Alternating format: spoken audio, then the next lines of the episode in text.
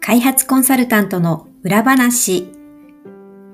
パデコ教育開発部がお届けします。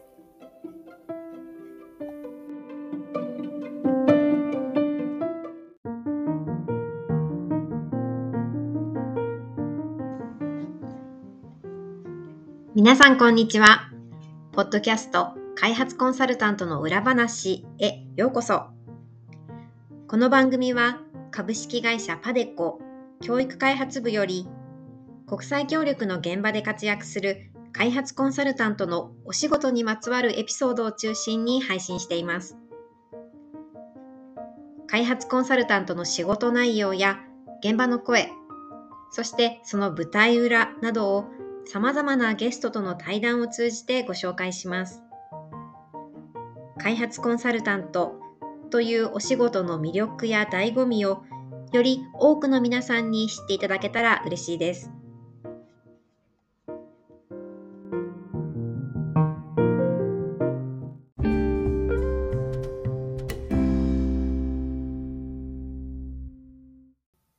皆さんこんにちは。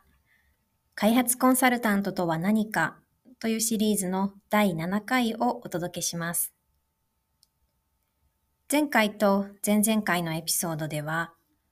開発コンサルタントに必要な能力、スキルとして、語学力をはじめ、専門性や情報収集能力、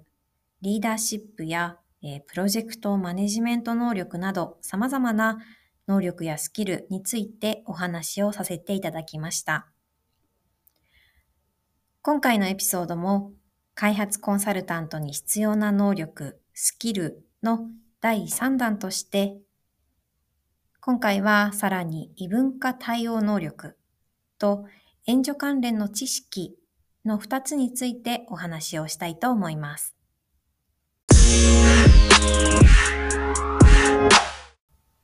開発コンサルタントとは何かのシリーズ第7回の今回は開発コンサルタントに必要な能力、スキルの第3弾ということで異文化対応能力と援助関連知識の2つについてお話をしたいと思います。まずは異文化対応能力についてです。異文化対応能力と聞いて皆さんどのようなことを思い浮かべるでしょうか？異文化対応能力とは一般的に異文化に対して柔軟に適応する能力のことを指します。自分の身近な文化ではない異なる文化に適応することというのは決して簡単なことではありませんが、開発コンサルタントの活躍の舞台というのは、主に相手国、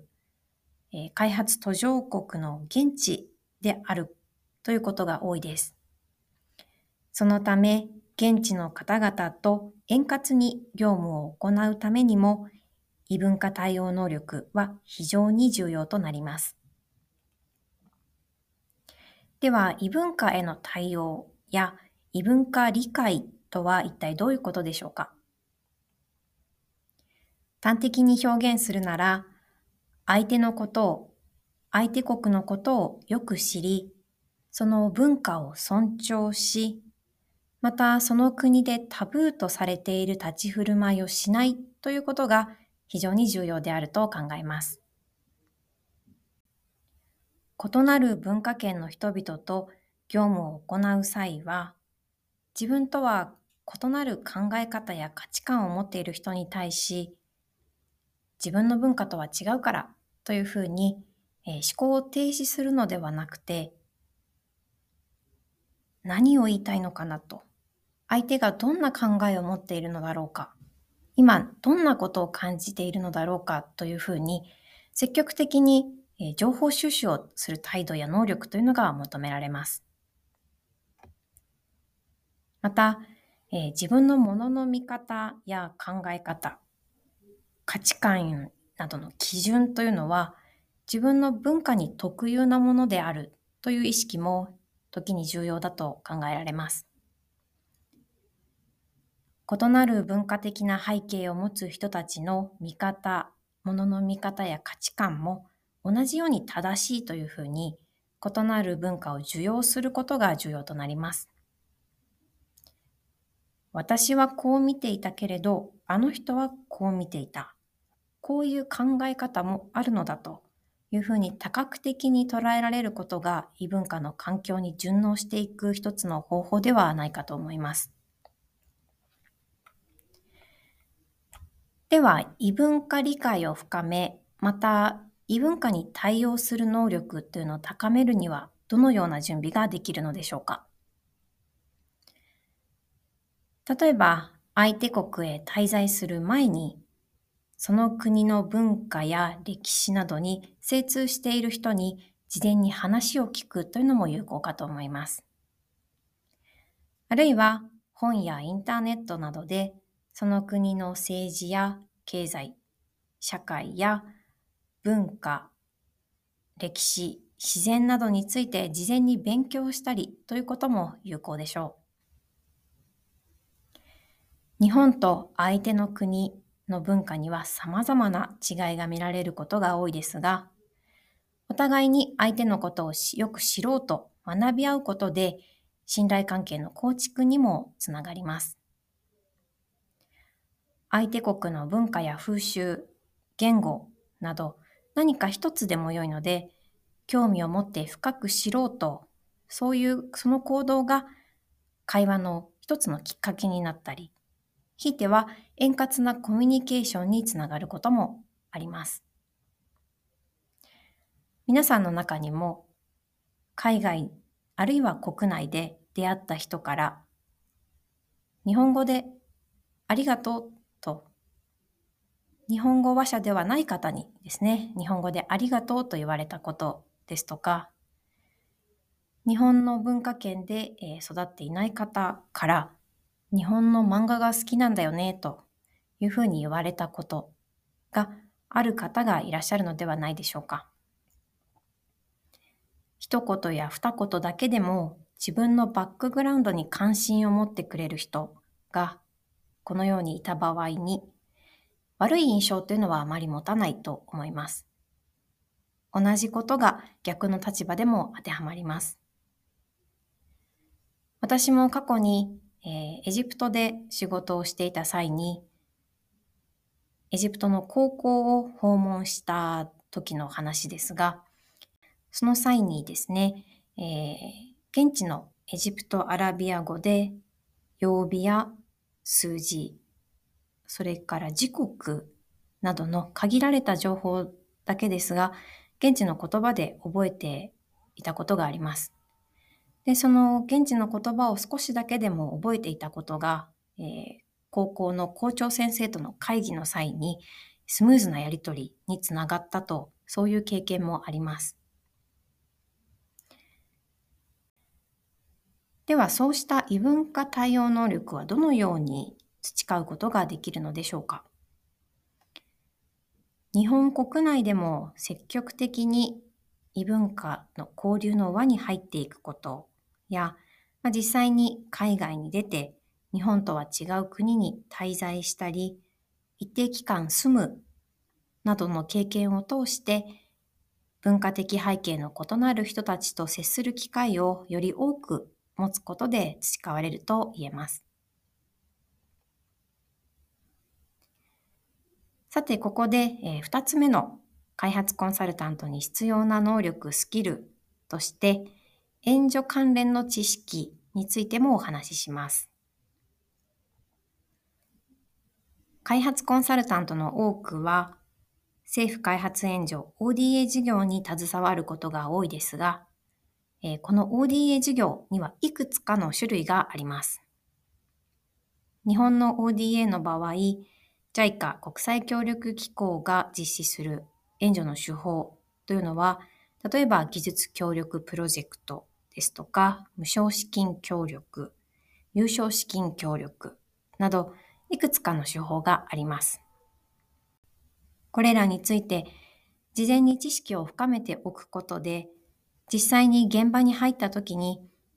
自分の業務の役割や位置づけなどをきちんと理解した上で業務に当たれるようになります。また、日本だけでなく、世界の援助の潮流に関する知識を得ておくことも非常に有効と考えられます。実際のプロジェクトに従事をする際には、えー、相手国に滞在していると、業務の中で、えー、日本からの援助の他にも各国ですね、えー、援助を実施している、例えばアメリカやイギリス、ドイツなど各国の援助機関、また国連などの国際機関の方々と会議で同じ場に座る、会議で同席することというのも、えー、よく見られます。また、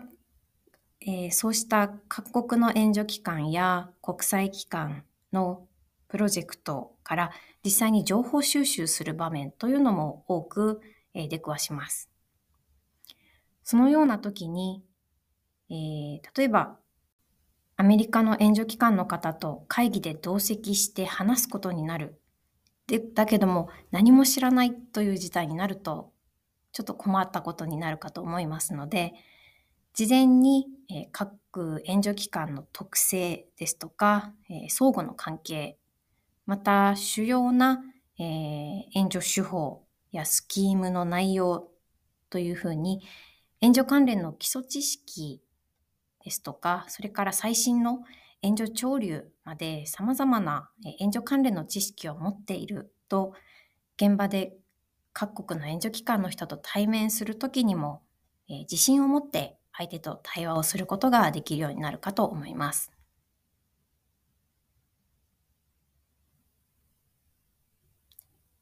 え、本日は開発コンサルタントに必要な能力、スキルの第3弾ということで、異文化対応能力と援助関連の知識についてお話しさせていただきました。これから国際協力のプロを目指そうと思われている方は、ぜひこれまで第1弾と第2弾でお話しした内容も参考に、これからの準備を進められてはいかがでしょうか。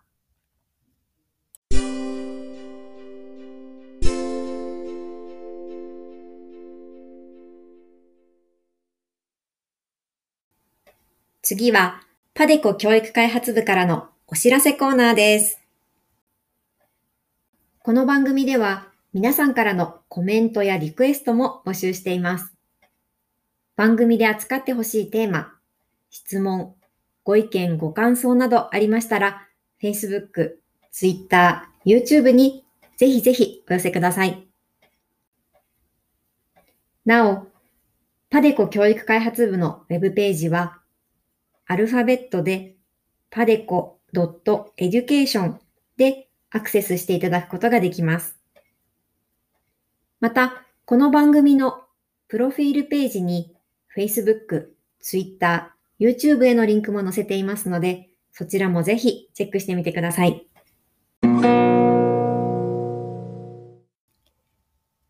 いかがでしたでしょうか？次回は開発コンサルタントの仕事の魅力をテーマにお話ししたいと思います。ここまでのご視聴ありがとうございました。パデコ教育開発部が送る開発コンサルタントの裏話でした。